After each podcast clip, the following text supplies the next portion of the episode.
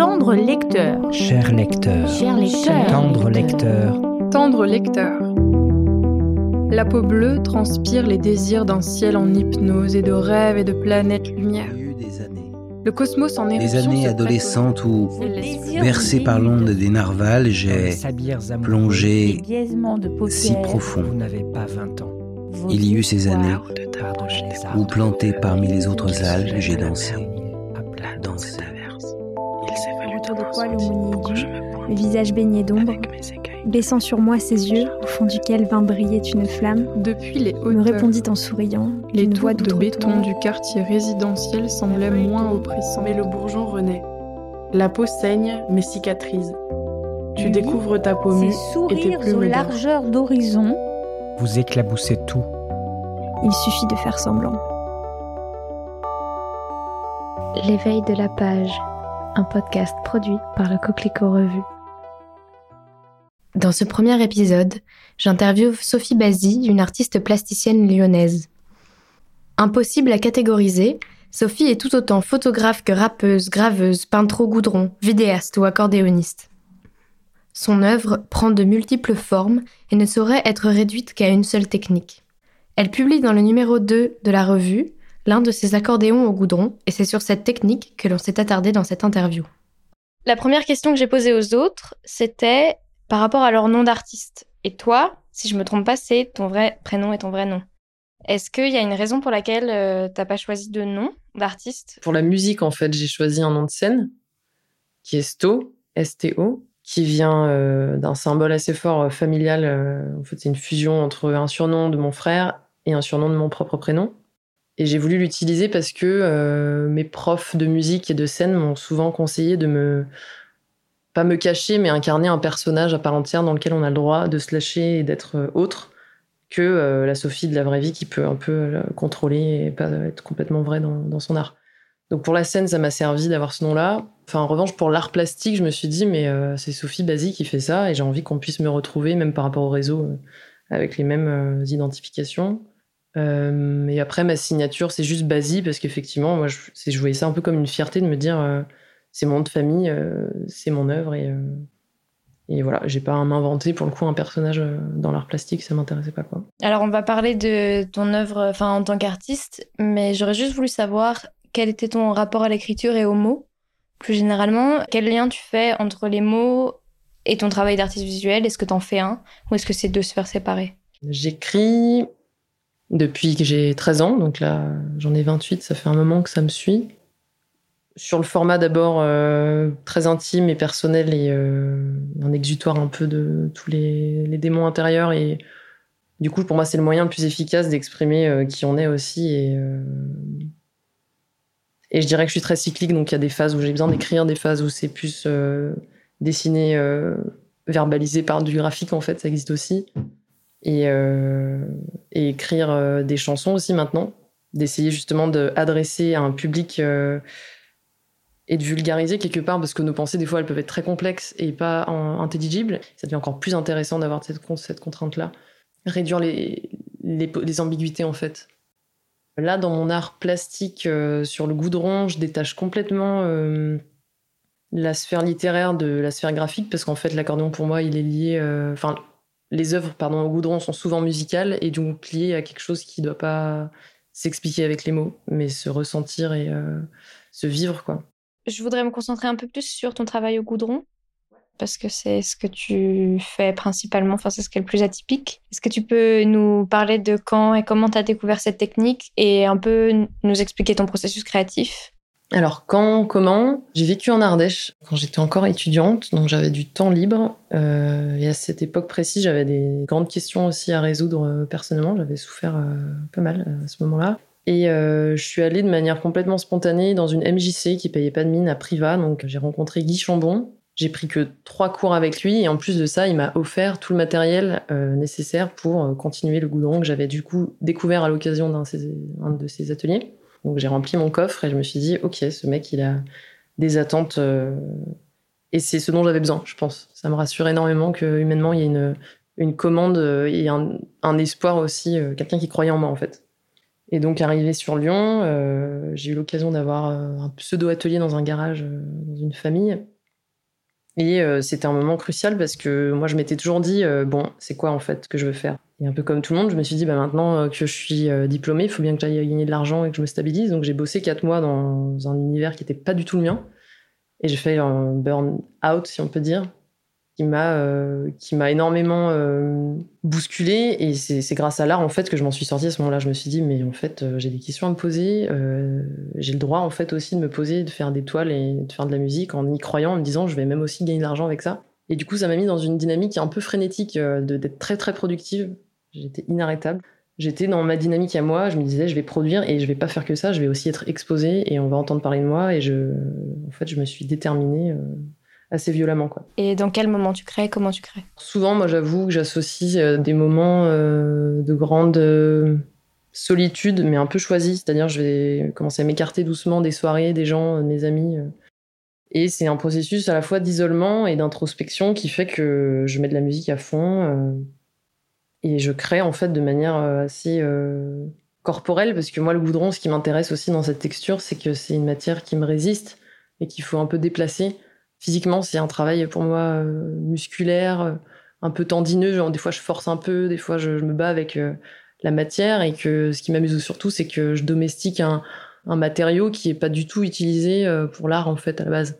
Et, et le côté goudron noir, j'adore parce qu'il y a un chaos qui, qui me correspond. Et il y a une instabilité et une non-cohérence aussi sur ma manière de faire parce que moi, j'ai pas du tout d'ordre quand je travaille. Et donc, c'était un à la fois une quête sans but parce que je savais pas trop ce que je faisais et à la fois euh, j'avais suffisamment de confiance et de lumière en moi pour me dire ce, ce noir là du goudron il va j'ai réussi à faire des choses belles avec quoi. J'avais pas d'objectif ni de résultat. Est-ce que tu peux nous expliquer pourquoi tu crées des accordéons? Quel est ton lien avec l'accordéon, avec la musique en général? C'était une colère de me dire je peux euh, faire de la musique si j'en ai envie je peux euh, et du coup j'ai créé ces accordéons en me disant euh, faut que j'y croie peut-être que la méthode de m'imprégner euh, que de l'accordéon et euh, c'est une espèce de message intérieur pour me rassurer et me dire euh, tout est possible en fait et pourquoi tu te mettrais des barrières? Si toi tu crois en ta capacité de devenir musicienne ou et artiste et paradoxalement arrivé à l'âge où il fallait que je fasse des choix de vie pour comment je gagne ma vie c'était interdit dans une zone noire de mon cerveau de faire que ça quoi. Donc quelque part l'accordéon c'était un peu mon démon parce que je me disais oui je pourrais faire que ça et en même temps, aujourd'hui, j'ai aussi compris une chose, c'est que ça me rassurait d'avoir un travail euh, alimentaire et que l'art euh, soit juste un loisir et que je me mette plus la pression aussi, en fait, avec ça.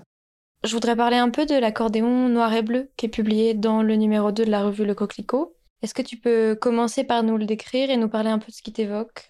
Très sincèrement, euh, pour moi, c'est le plus beau que j'ai fait. C'est la première que j'ai vendue. Enfin, c'était magnifique parce qu'en en fait, c'était pas du tout prévu que je vienne euh, voir mon expo ce jour-là. Enfin, elle était installée, etc. Et il était euh, tard, genre 23h30. Et je suis passée devant euh, la bière angulaire parce que j'habite à côté. Donc, j'étais euh, sur le chemin du retour. Et, et l'ami, qui est le gérant, quoi, mon ami, m'a fait un signe, Guillaume, il m'a dit, mais viens et tout. Et en fait, il avait compris qu'il y avait une dame qui observait ce tableau et qui se disait, ah, je serais peut-être prête à l'acheter.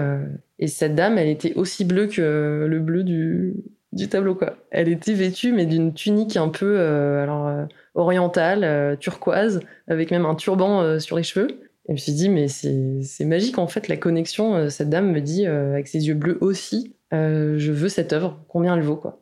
Et c'est là où j'ai eu un pseudo-regret à me dire, merde, je la vends, celle-ci, en fait. Et je l'aime tellement que pourquoi elle aurait pas fait partie de ma collection euh, perso que je garde. Et à la fois, cette dame était tellement belle et touchante que je sais même plus comment j'ai pu lui parler de l'œuvre, mais on voilà, il y a vraiment eu un, moment euh, privilégié et beau, quoi, assez poétique. Et je me suis dit, euh, je suis en confiance, elle va, elle part chez la bonne personne, c'est pas, pas grave, quoi. Et la créa, en fait, de l'histoire de cet instrument, c'est que, en fait, c'est le mien, c'est-à-dire c'est un accordéon que j'ai acheté pour sortir du cadre conservatoire. En fait, on avait des modèles d'accordéon prédéfinis. Et moi, il y a deux ans, j'ai eu un peu cette crise de me dire, ça y est, il faut que je quitte euh, ce côté académique euh, qu'on nous a imposé, parce que aussi, euh, ma pratique de l'accordéon était devenue très technique. Et en fait, c'est cet accordéon que j'ai voulu représenter. Donc, les trois rosaces existent réellement sur le modèle réel, quoi.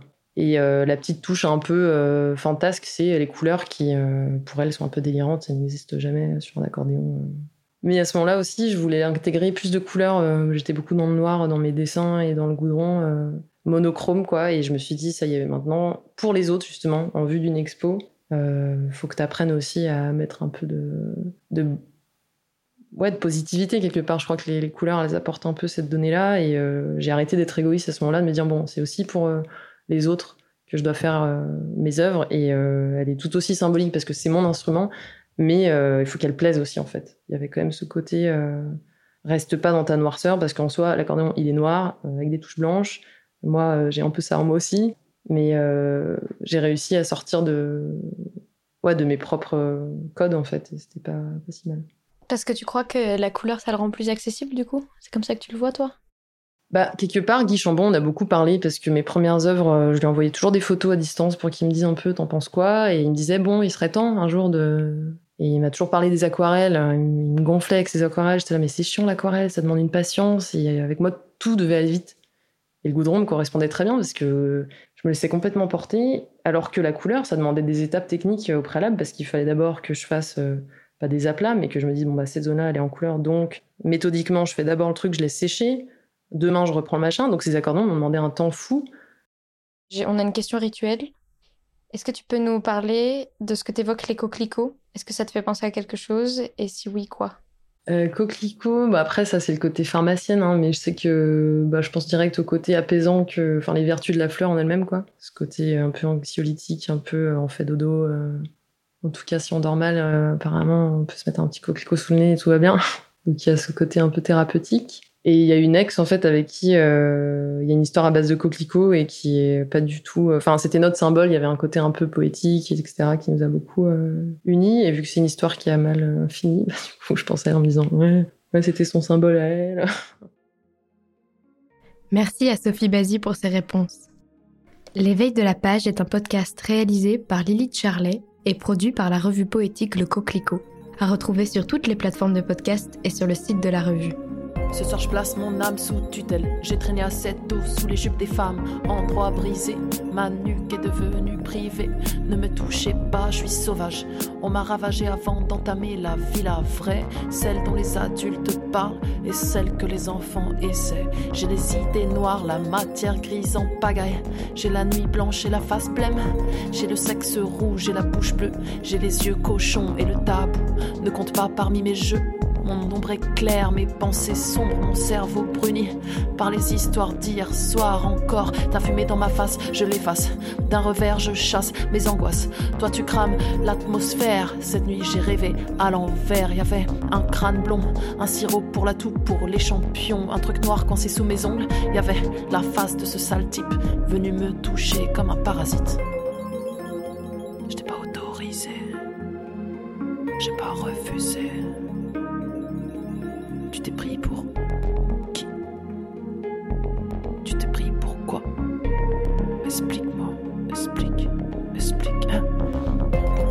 Former, oublier le puissant fond. Mon verre est vide, mon matelas tourne à la vapeur. La sueur arrive vite, je vous raconte seulement une bribe. J'ai de la viande dans la chatte. Voici les souvenirs d'une femme en vrac vrac. Je m'épile pour faire semblant d'être sexy. Au fond, je suis qu'un sale animal plutôt darky. Mon enfance est hésitante. Y a une version triste et une version chiante. Je trouve les novices impardonnables et les experts adorables. Les années passent et les sensations restent. C'est l'histoire d'une cellule sans devenir. C'est un début qui ne va jamais grandir. Dans le formol, j'abandonne. Une petite personne qui n'a pas de nom.